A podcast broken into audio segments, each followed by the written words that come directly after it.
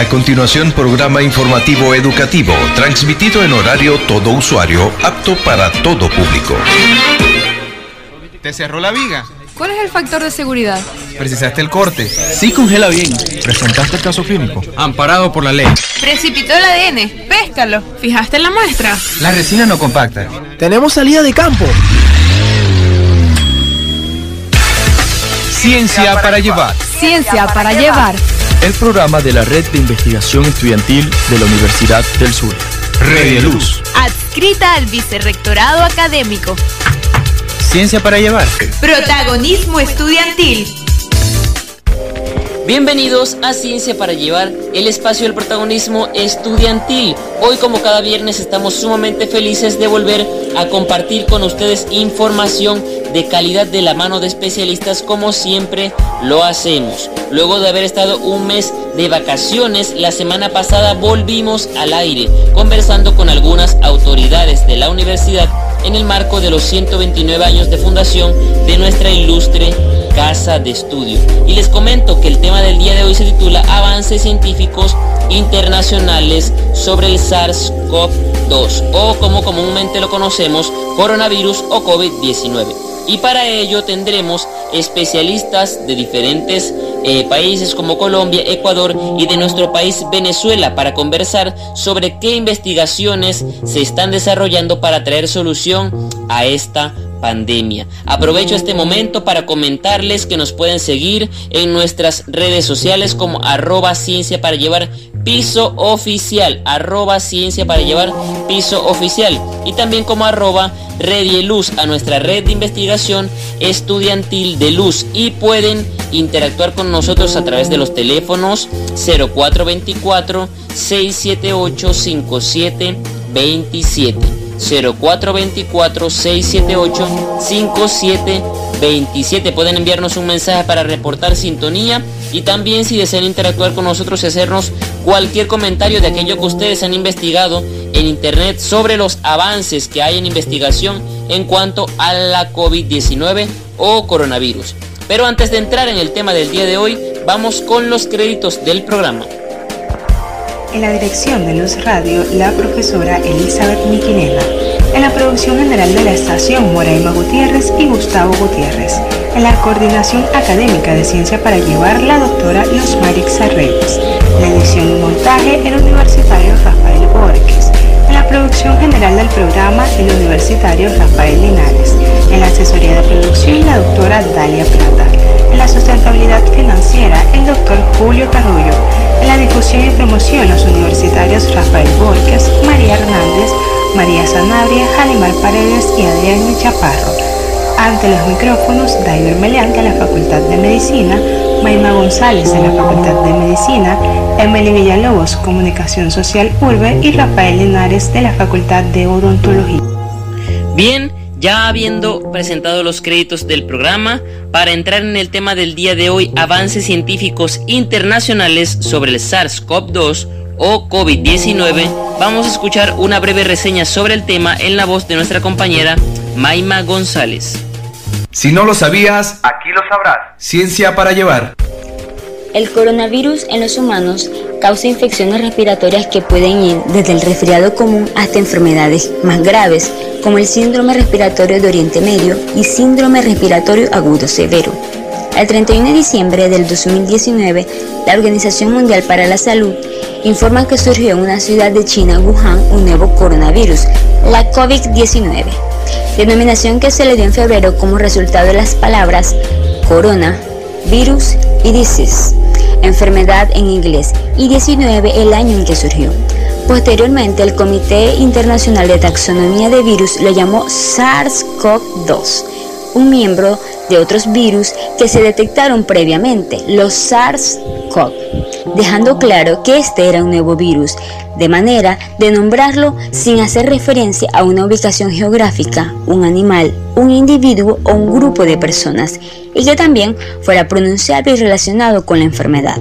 En tal sentido, el virus se propaga por todo el mundo, ocasionando un cuadro clínico caracterizado por tos seca, fiebre, dificultad para respirar, pérdida del sentido del olfato y del gusto. Y sumado a esto, investigaciones recientes han identificado nuevos síntomas neurológicos, efectos en la piel y además complicaciones como la inmunotrombosis, ictus e incluso dificultad para hablar y para moverse.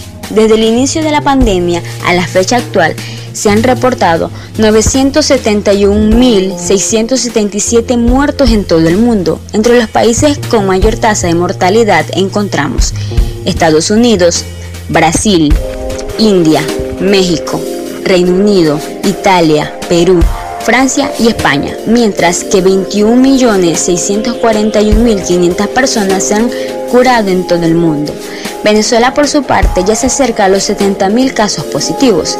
Los estudios continúan desarrollándose alrededor de todo el mundo, mientras que las autoridades sanitarias enfatizan al llamado de mantener el distanciamiento físico, frecuente lavado de manos, uso de mascarilla para evitar mayor contagio, de tal modo que se mantenga aplanada la curva de contagio hasta obtener la vacuna.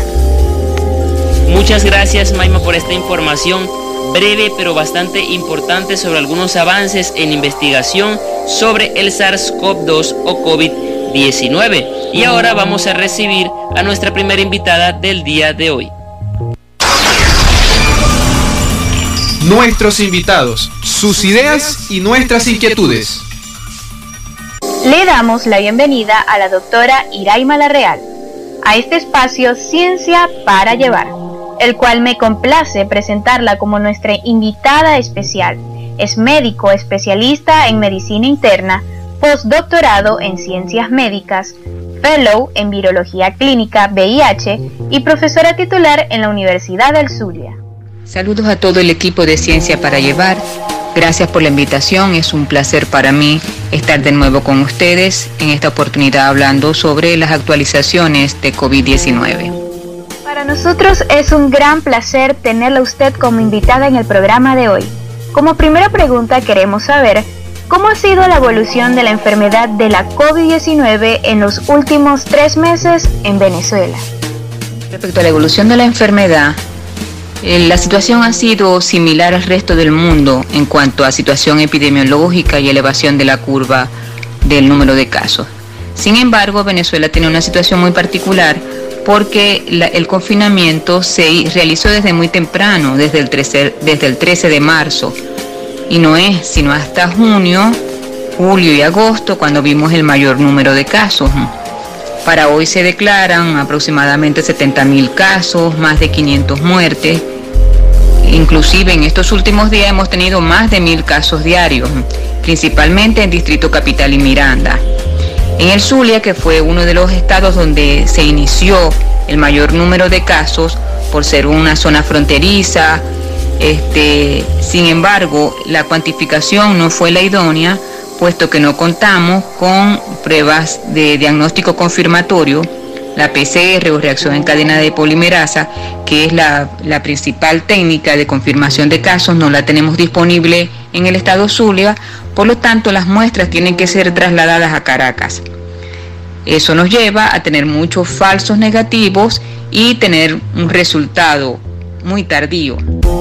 Inclusive por esta causa de, la, de lo difícil del acceso, al diagnóstico confirmatorio, en muchos países, cuando se rebasa la, la capacidad diagnóstica del laboratorio durante las epidemias, se empiezan a contar los casos sospechosos que hayan tenido contacto epidemiológico o que tengan clínica como casos de la enfermedad. En nuestro país se siguen eh, reportando solamente los casos confirmados. Entonces, en conclusión, hemos visto que en estos tres últimos meses hemos visto un aumento significativo del número de casos, hemos visto aumento de mortalidad por esta enfermedad y hemos visto colapso de los sistemas de salud que ya estaban bastante deteriorados y con el aumento del número de casos de COVID hemos visto colapso de los sistemas de salud. Evidentemente, en nuestro país hemos podido ver el aumento de casos por COVID-19 en los últimos tres meses. Debido a esto, ¿cuántas vacunas se están preparando hoy en día para hacerle frente a esta situación de pandemia? Se están preparando aproximadamente 180 vacunas en el mundo, aproximadamente 140 en fase preclínica o fase de laboratorio 34 ensayos clínicos en fase 1 y 2 y aproximadamente 8 vacunas en la última fase de ensayos clínicos, es decir, en fase 3 o fase de gran escala, donde se, estudia es la efectividad de la vacuna y los efectos secundarios, es decir, efectividad y seguridad de las vacunas. Los candidatos de vacunas más adelantadas tenemos la de Oxford, la de Reino Unido, de AstraZeneca, que comenzó su fase 3 en mayo. En esa fase 3, las vacunas necesitan probar su seguridad y efectividad durante un año, es decir, que tendríamos el resultado de esta vacuna para junio de 2021. Sin embargo, por la necesidad se plantea hacerlo a gran escala con más de 30.000 voluntarios de Reino Unido, Brasil y África para cortar este tiempo de espera por lo menos a seis meses y tenerla este mismo año. Sin embargo, el 9 de septiembre, uno de los voluntarios presenta una reacción, un efecto adverso de tipo neurológico, una mielitis transversa. El, el, estudio se pausa. Hace algunos días un segundo voluntario también presenta este efecto adverso. Entonces, este ha sido ya efectos secundarios importantes de esta vacuna. Otra de las vacunas que también está bastante adelantada en fase 3 es la Moderna de Estados Unidos. Tenemos la vacuna de Biotech, la de Pfizer, otras tantas en China y una que ha dado mucho ruido también es la Sputnik 5, la de Rusia, que por intereses políticas se registró antes de tener los resultados de la fase 3, pero que todavía está en fase 3. Este, sin embargo, en líneas generales vemos como hay gran cantidad de vacunas en diferentes formas, de diferentes mecanismos de acción, este, las investigaciones avanzan a un ritmo nunca vista. Eh, sin embargo, en líneas generales, las vacunas eh, tienen un promedio de duración de 10 años en experimentación y cuando mínimo tenemos vacunas entre 2 y 18 meses. Sin embargo, hay mucho interés en acortar estos, este, estos plazos de espera. Este, hay muchos candidatos a vacunas hay mucha inversión, hay gran avance en biotecnología. Sin embargo, este, eh, lo más probable es que tengamos vacunas es a mediados del próximo año. Ciertamente, se espera que la vacuna oficial esté lista a mediados del año que viene. ¿Nos podría explicar cuáles son esas fases que usted menciona en su respuesta anterior que deben cumplirse para elaborar las vacunas?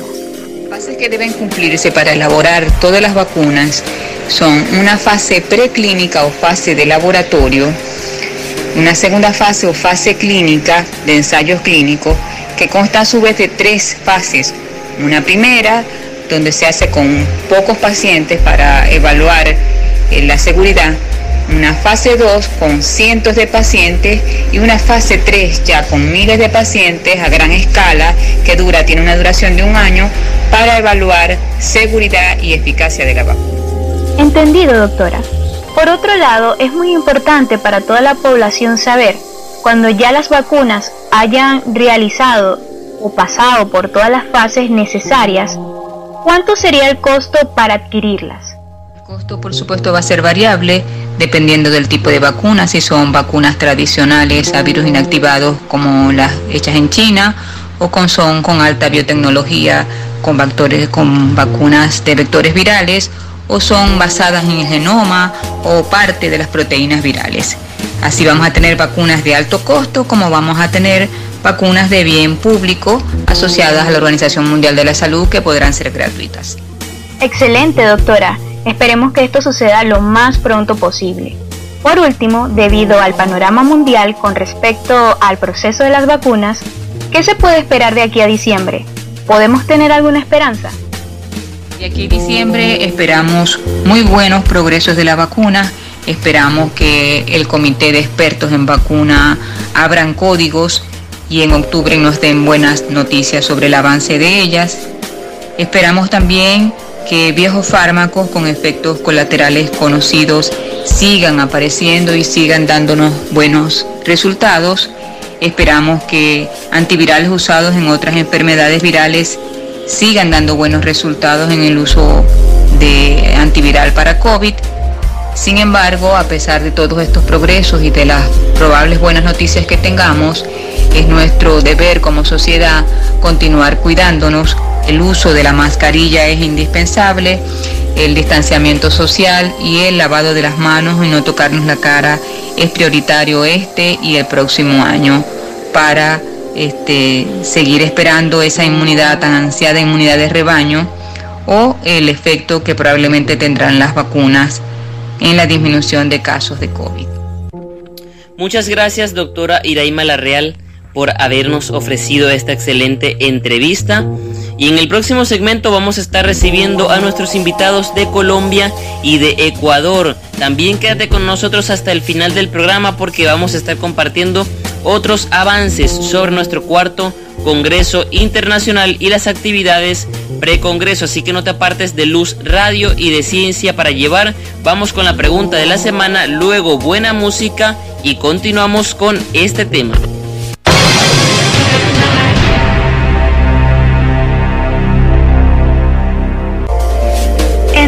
Ciudad del mundo se detectaron los primeros casos de COVID-19? Opción A, New York. Opción B, Wuhan. Opción C, Beijing. Queremos que compartas e interactúes con nosotros a través de nuestras redes sociales arroba Luz, arroba Ciencia para Llevar Piso Oficial. Y también puedes responder la pregunta al teléfono 0424-678-5727. Estaremos obsequiando una recarga telefónica. Así que no te apartes de nuestra sintonía de Ciencia para Llevar y de Luz Radio 102.9. Ya volvemos luego de buena música.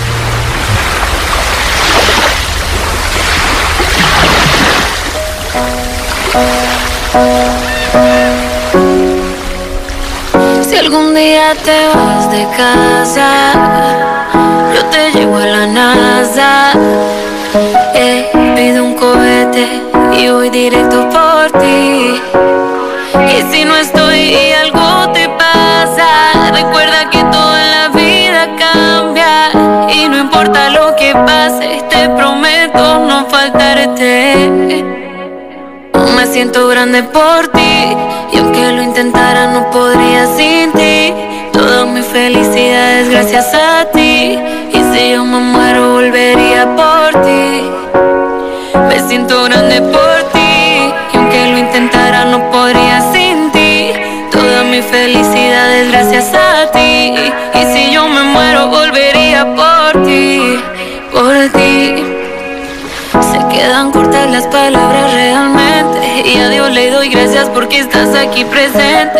Quiero que sepas que te amo eternamente. Que cuando digas y lo dije para siempre. A tu todo no es perfecto, pero sí mejor. Y cada detalle tuyo es mejor que el anterior. Aquella canción. Y cuando decoras con rosas mi habitación. Vamos a enseñarle al mundo lo que es amor. Tú y yo podemos juntos. porque amo todas las locuras de tu mente. Y así me encanta presumirte ante la gente. Me siento grande por ti. Y aunque lo intentara, no podría sin ti. Toda mi felicidad es gracias a ti. Y si yo me muero, volvería por ti. Me siento grande por ti. Y aunque lo intentara, no podría sin ti. Toda mi felicidad es gracias a ti. Y si yo me muero, volvería por ti.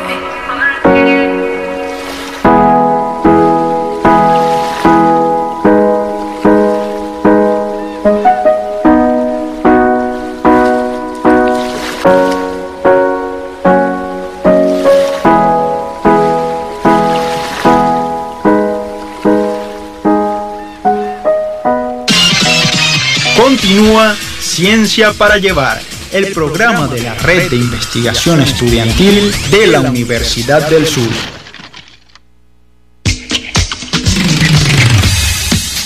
No te compliques, acá todo lo hacemos fácil. Ciencia para Llevar. Continuamos en tu programa radial Ciencia para Llevar a través de Luz Radio 102.9. Hoy conversando sobre los avances científicos internacionales sobre el SARS-CoV-2 o como comúnmente lo conocemos COVID-19 o coronavirus. Y en el primer segmento estuvimos escuchando una reseña bastante interesante por parte de nuestra compañera Maima González y también estuvimos conversando con la especialista, la doctora Iraima Larreal, especialista en virología, quien nos conversó algunos detalles sobre cómo se ha eh, visto el desarrollo de la enfermedad acá en Venezuela y también sobre el desarrollo de las vacunas en diferentes países del mundo. Y para seguir conversando sobre este tema, vamos a recibir a nuestra segunda invitada del día de hoy. Nuestros invitados, sus ideas y nuestras inquietudes.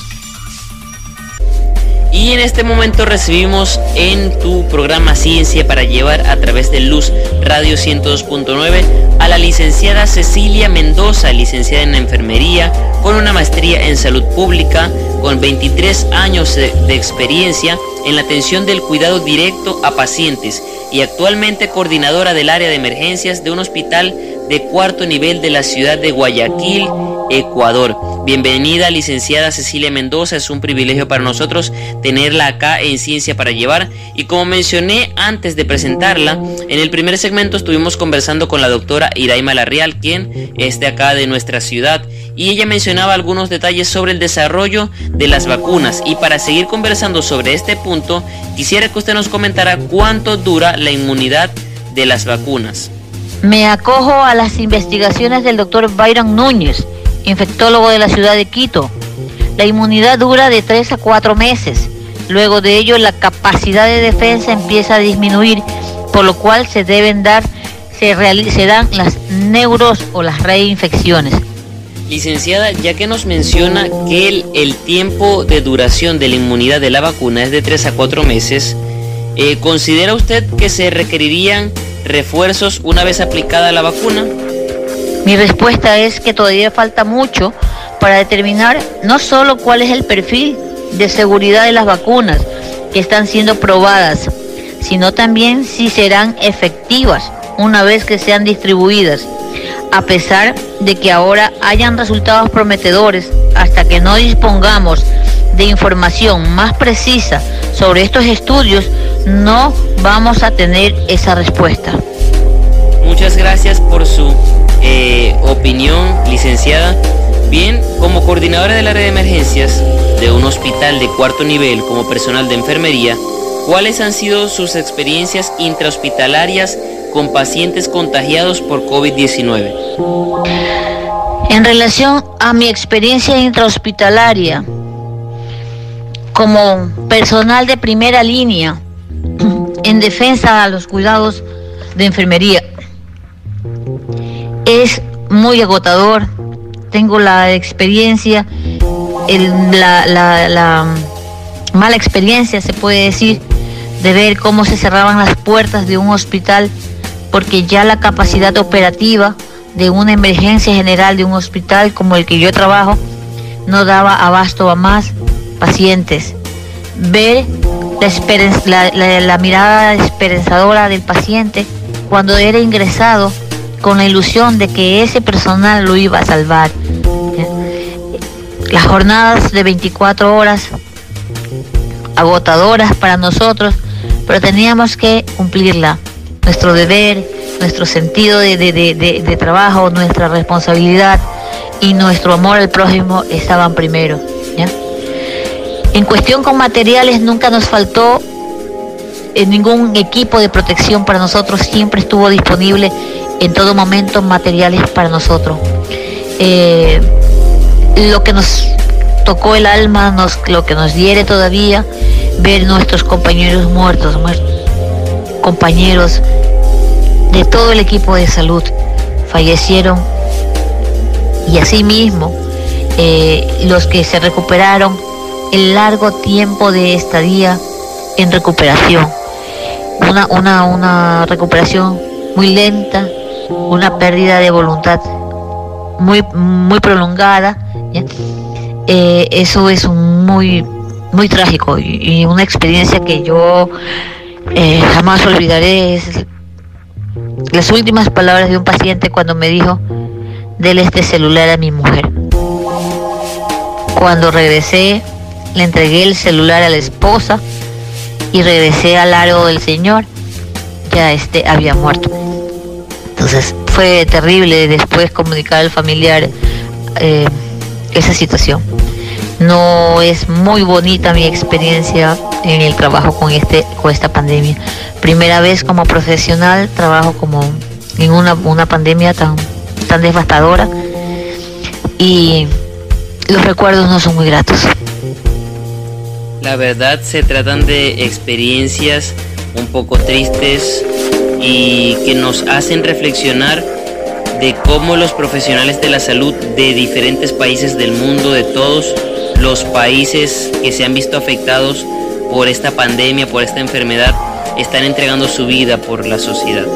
La verdad nos hace reflexionar lo que usted comenta, licenciada, y nos hace valorar el esfuerzo de los médicos, de las enfermeras y aún de aquellas personas que ah, tienen otra función en los hospitales, que limpian, que vigilan, en fin, porque están allí arriesgando su vida no solamente por obtener dinero para llevar a sus casas, sino también por salvar la vida de otros. Bien, ¿qué enseñanza considera usted nos ha dejado esta pandemia en cuanto a las condiciones de los sistemas de salud en Latinoamérica? En relación a la enseñanza que nos ha dejado esta pandemia, quiero remolcarme a la antigua Flores Nightingale, cuando ella, lo, ella priorizaba el lavado de manos. La enseñanza primordial, según mi criterio, es el aseo. Y en ese incluye el lavado de manos, los 60 segundos, el tiempo que sea necesario después de cada acción, después de cada de cada minuto, después de cada contacto, es lo que volvemos a hacer. A tener conciencia de un lavado de mano al máximo seguro, preciso y que sea como una rutina diaria, como el cepillarnos los dientes, como el peinarnos, como las ganas de bañarnos todos los días. Ese es para mí es la mejor enseñanza y la de mayor importancia. Sin no no no obstante también hay la otra enseñanza que es la conectividad, la integración más efectiva de la tecnología con los estudiantes, con los padres de familia. Eso me parece muy bueno. Y otra de las cosas que también resalto en, esta cuarentena o en este encierro obligado es el amor a la familia. Es el volver a tener esa conectividad con tus padres, con tus hermanos, a conversar, a pensar qué va a ser o cuáles son los propósitos de vida que ya habíamos perdido. El estar libre, el estar en la calle, el estar conectados a otra cosa, a otro mundo, nos había alejado de nuestra familia, que es el núcleo principal de la sociedad. Muchas gracias, licenciada Cecilia Mendoza, coordinadora del área de emergencias de un hospital de cuarto nivel de la ciudad de Guayaquil, en Ecuador por compartir con nosotros sus opiniones y sus experiencias como personal de primera línea frente a esta pandemia. De verdad que es digno de admirar y de aplaudir la labor de los profesionales, tanto venezolanos como ecuatorianos como argentinos, todos los latinos y todos los profesionales de la salud del mundo que están arriesgando y entregando su vida por nosotros y como mencionaba la licenciada, que hay que destacar lo que la vida de muchos de ellos se está quedando mientras pasa el tiempo. Y bueno, van a ser dignos de recordar por haber eh, partido en este tiempo en el cual luchaban por la vida de otros. Para continuar con el tema en el próximo segmento vamos a recibir a un invitado desde Argentina, así que les invito a que atentos a la pregunta de la semana, la cual está relacionada con algo que nuestra compañera Maima González mencionó en el primer segmento en la reseña. Vamos a escuchar la pregunta, buena música y ya continuamos hablando sobre los avances científicos internacionales relacionados al COVID-19.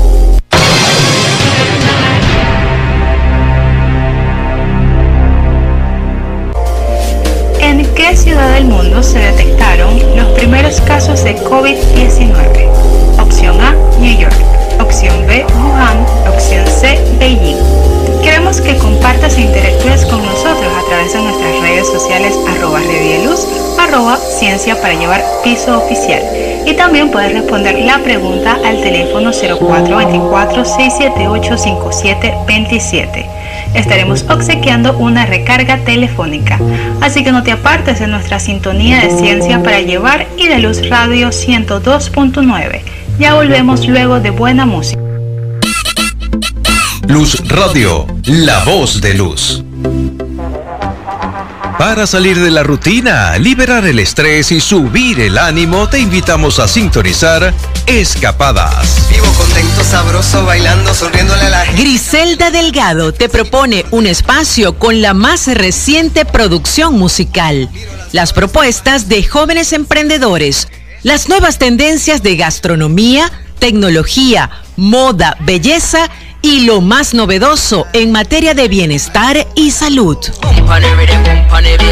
Ya lo sabes, de lunes a viernes a las 3 de la tarde, Escapadas por Luz Radio 102.9.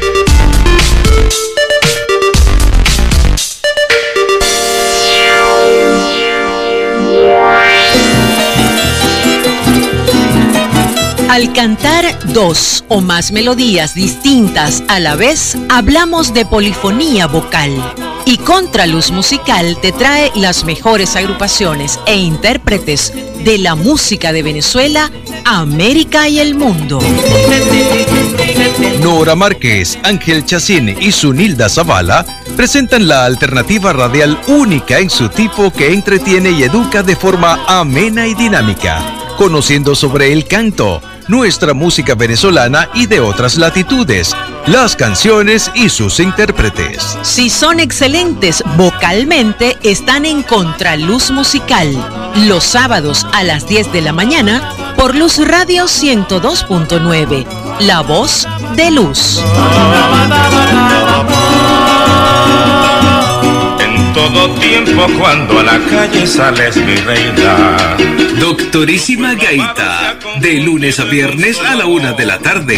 ¡Venga Gaita! ¡Ajuba! Sí. La gaita suena de lunes a viernes por Luz Radio con José Alejandro Lozada en una producción de Berto Áñez para recorrer el mundo gaitero y poner en alto nuestro patrimonio nacional. pase adelante y escoja lo que usted quiera. Doctorísima Gaita de lunes a viernes a la una de la tarde por Luz Radio 102.9, la voz de luz.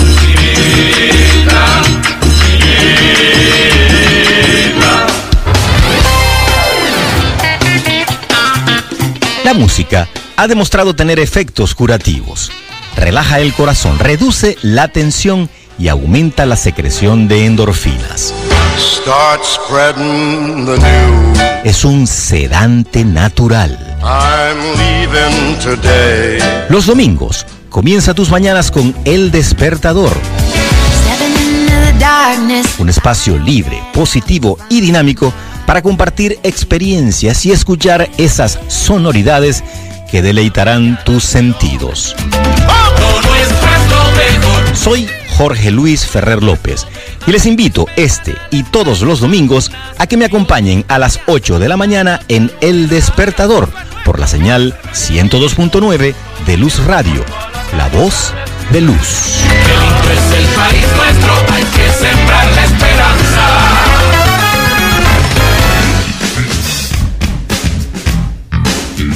Para disfrutar de la mejor compañía mientras saboreas el primer café del día, escucha Entérate con Nilda. Entérate con Nilda de lunes a viernes de 8 a 9 de la mañana a través de Luz Radio 102.9. Luz Radio.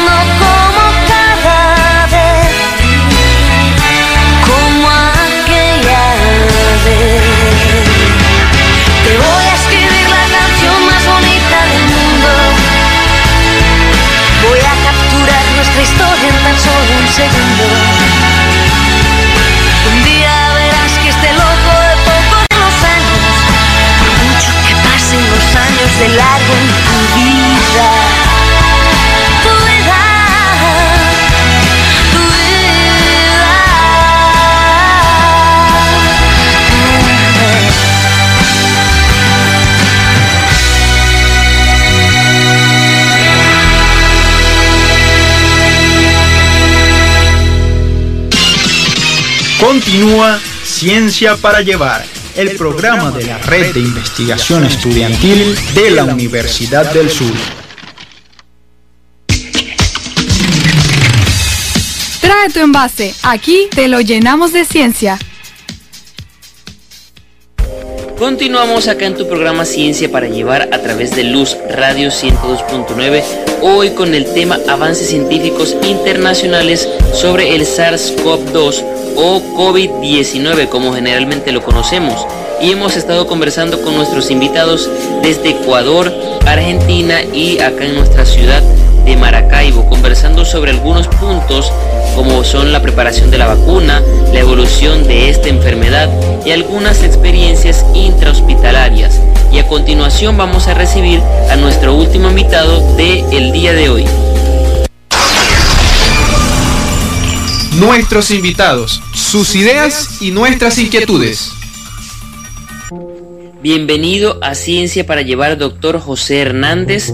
El doctor José Hernández es médico especialista en medicina familiar y doctor en ciencias médicas, egresado de la Universidad del Zulia.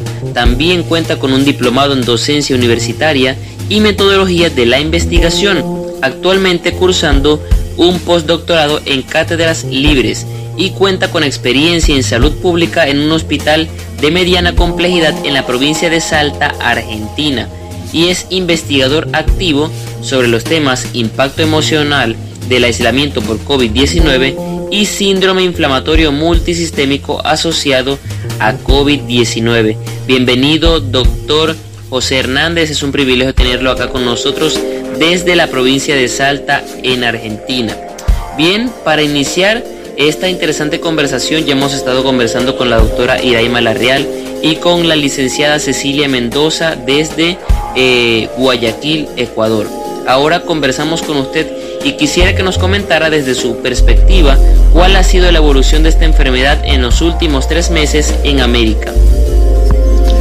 Es difícil englobar y predecir la evolución de esta enfermedad, debido a su reciente aparición, ya que existen variabilidades en cuanto a continentes, países e incluso localidades dentro de ellos mismos.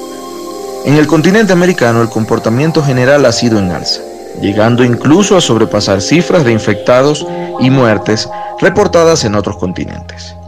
Seis de los primeros diez países con mayor número de casos a nivel mundial son americanos. Sin embargo, se mantienen tasas de recuperación superiores al 60% en la mayoría de ellos. Por lo tanto, se puede decir que la evolución es expectante, debido a que día a día se va conociendo datos y características de esta nueva enfermedad.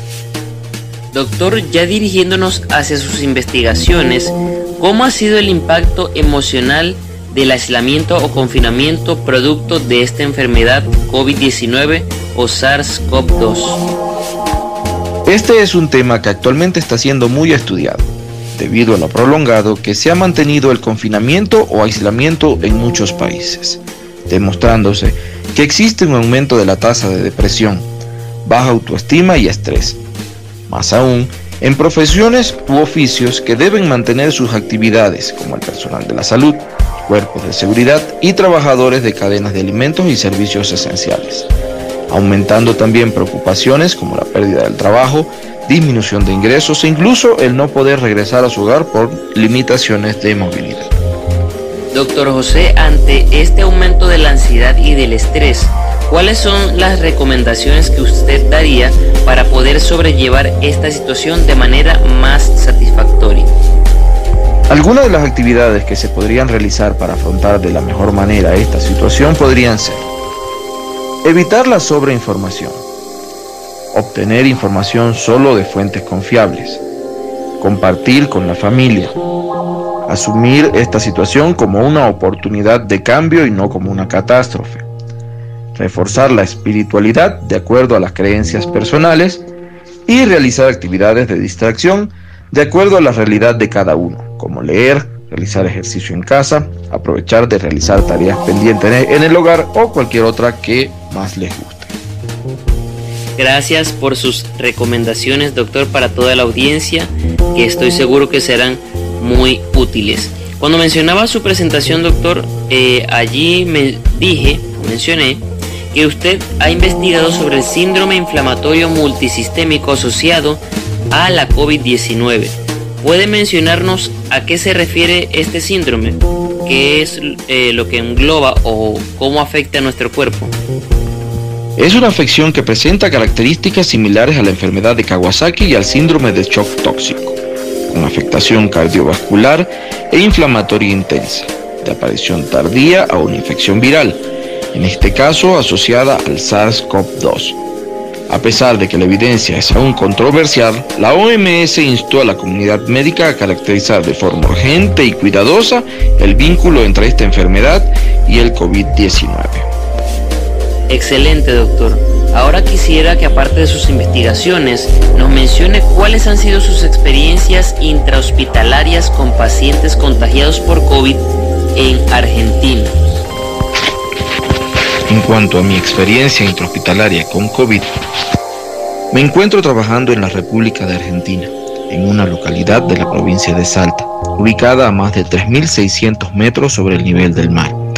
Y afortunadamente, a pesar de que la función pulmonar a estas grandes alturas es diferente, los pacientes adultos jóvenes que se han presentado han sido con sintomatología leve. Y los que presentan síntomas graves o complicaciones, al igual que en el resto del mundo, son los adultos mayores o los que presentan comorbilidades asociadas.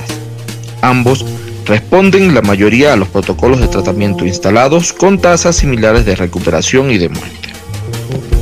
Ahora quisiera, doctor, que nos diera su opinión de cómo observa el panorama mundial.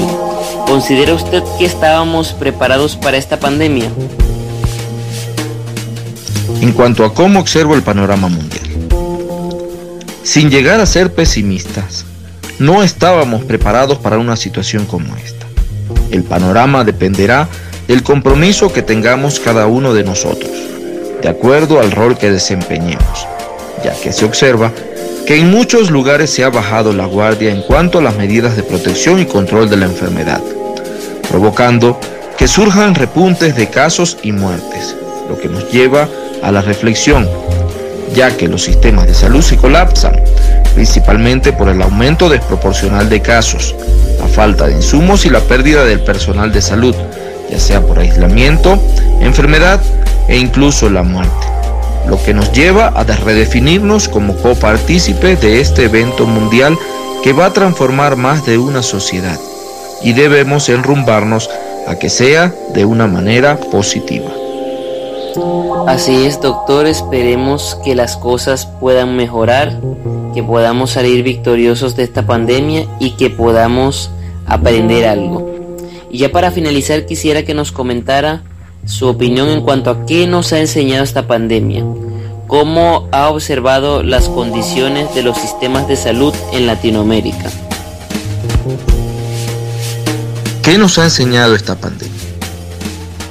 Que somos vulnerables, que no somos invencibles y que a pesar de la situación social, económica, cultural en la que estemos, la salud es el principal valor de la humanidad que debemos preservar por encima de nuestras ambiciones y que trabajando en conjunto podemos avanzar para hacer de este mundo más humano, resaltando el valor fundamental de la familia y de la vida. Muchas gracias, doctor José Hernández, médico venezolano quien se encuentra residenciado en la provincia de Salta, en Argentina, trabajando en pro de la salud de las comunidades. Gracias por compartir un poco con nosotros sobre sus investigaciones y sus experiencias intrahospitalarias y sus opiniones con respecto a lo que es eh, el SARS-CoV-2 o el COVID-19 como generalmente lo conocemos. Ya para cerrar el programa de hoy vamos con una pequeña sección sobre nuestro cuarto Congreso Internacional. Avances del Cuarto Congreso Internacional de Investigación Estudiantil Universitaria. Aprender a vivir para un mundo diferente. En cuanto a nuestro cuarto Congreso Internacional, quiero mencionarles el desarrollo de dos actividades que se realizaron esta semana con mucho éxito. El primer encuentro de saberes en ciencias marinas y estuarinas el pasado 22 de septiembre, organizado por un excelente equipo de trabajo de nuestra red, junto a la Facultad Experimental de Ciencias, Facultad de Agronomía y Facultad de Humanidades y Educación, alcanzando reunir más de 125 personas entre estudiantes regionales, nacionales e internacionales. También desarrollamos el webinar gratuito sobre elaboración de contenido para redes sociales, dictado por la licenciada María Tomaso el pasado 23 de septiembre a través de la plataforma Zoom, reuniendo más de 70 personas. Y también les menciono que están abiertas las inscripciones para tres cursos precongreso, elaboración de contenido para redes sociales, introducción a los conceptos básicos sobre seguridad del paciente y producción de micros para radio y podcast. Así que corre e inscríbete en nuestros cursos, síguenos en redes sociales como arroba redieluz, redieluz, arroba ciencia para llevar. Por último, vamos con la pregunta de la semana para despedir el programa de hoy.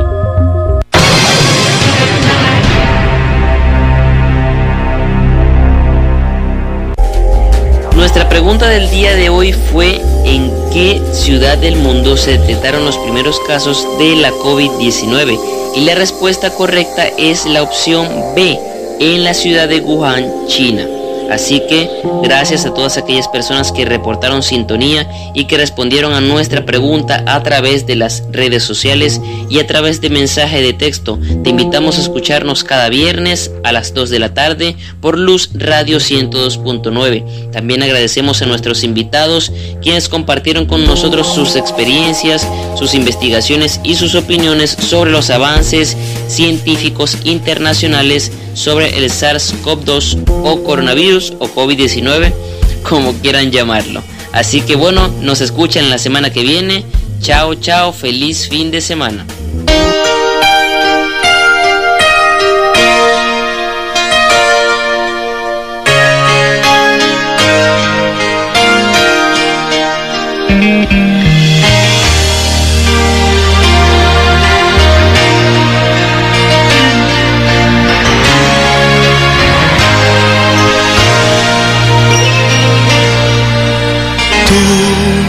la misma siempre tú. Amistad, ternura, qué sé yo.